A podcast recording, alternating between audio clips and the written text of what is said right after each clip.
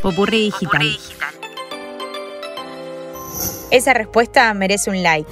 ¿No te pasa que a veces en una conversación de WhatsApp te dan ganas de tocar dos veces la pantalla para dejar un like como pasa en otras redes sociales? O que por ahí para no ser descortés en una charla que ya no se puede seguir, respondes al menos con un emoticón, una carita. Y eso es lo que pasa. La práctica hace que las plataformas se vayan adaptando a los usos que hacemos de ellas en WhatsApp están trabajando para que podamos reaccionar a los mensajes del chat y a los archivos de otras personas con emojis.